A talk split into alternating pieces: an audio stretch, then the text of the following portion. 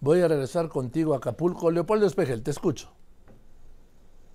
¿Cómo estás, Joaquín? Un eh, sol a plomo, 33 grados, con una inversión térmica de 40 grados la bahía atrás de mis espaldas, en imagen de Luis Rivas, Joaquín, impresionante, bellísima, como la podemos observar, aunque con bruma, que no es la realidad ni es el caso de la costera Miguel Alemán, Joaquín, que te comentaba, son cantidades y cantidades impresionantes de basura que se encuentra uno en cada esquina, en cada calle, toneladas de escombros, láminas, cristales, cancelería de aluminio, Joaquín, y a pesar de que vemos a un ejército de trabajadores de limpia, pues tratando de retirar todos estos escombros, no hay manera de que puedan ser retirados de lo que en un momento fue el bellísimo eh, la costera Miguel Alemán. Joaquín, en este sentido, Joaquín, pues te puedo informar que hoy por la mañana eh, reiniciaron ya actividades siete eh, tiendas de supermercado, tanto en la zona centro, en la costera Miguel Alemán y también en la zona Diamante. Eh, decenas de personas se aglomeraron desde prácticamente antes de las seis de la mañana a las puertas de estos centros comerciales para que se les permita el acceso, Joaquín, y entonces poder ingresar de una manera controlada y bueno, también la venta de los víveres principalmente de consumo de primera necesidad también son controlados. Vamos a escuchar y ver esta cápsula, Joaquín.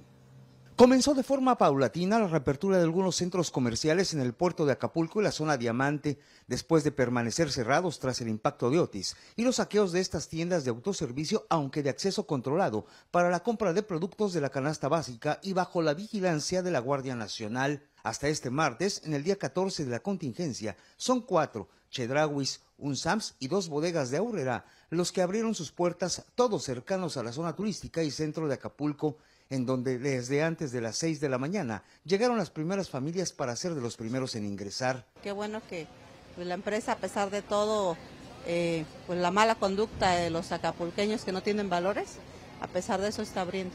¿Se refiere a la rapiña? Obviamente, la rapiña. Gente sin escrúpulos que la verdad solo pensó en ella misma. Pues ahorita lo que hace falta es agua potable ah, para tomar, de algún alimento básico, porque no, como no tenemos luz, tampoco se puede almacenar o cuidar, así que lo que uno puede consumir rápidamente para poder seguir adelante.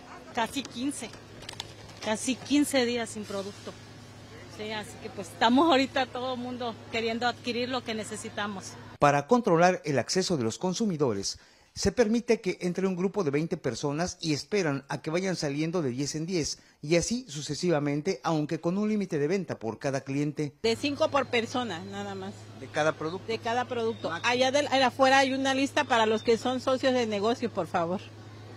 Allá, para que puedan llevar y les puedan consumir. Ahorita son cinco artículos para que todos los acapulqueños de aquí que la canasta básica requieran. Cinco artículos, cinco artículos, joven.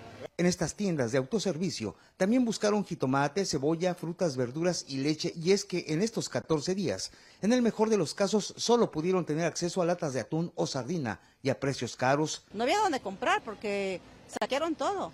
Aunque uno tuviera dinero, no había dónde comprar. Ya hace creo que cuatro o cinco días, al menos el mercadito local empezó a traer verduras, hace tres días pollo, en menos de una hora, la fila se duplicó y antes de las 8 de la mañana ya había unas 200 personas en espera de entrar. En algunas de estas tiendas comerciales las filas se dividieron en grupos de personas de la tercera edad y jóvenes. También han sido instalados módulos del bienestar para reportar daños en viviendas y en otros módulos asistencia médica de la Cruz Roja. Muchas heridas, eh, hemos suturado bastante a raíz de ya, ahorita ya la remoción de, de todas las láminas y todo y todo lo, que ocasionó el, huracán Otis. Sí hay gente que se está cortando y demás. La recomendación es que sí vengan para, si tienen, no sé, diabetes, hipertensión, muchas enfermedades este, comunes, sí que vengan para que lo revisemos. Les podemos dar el medicamento con, esquema mientras eh, empieza otra vez todas las, las instalaciones de salud de a funcionar. En las imágenes, Uriel Rivas, Leopoldo Espejel, enviados especiales, Grupo Fórmula.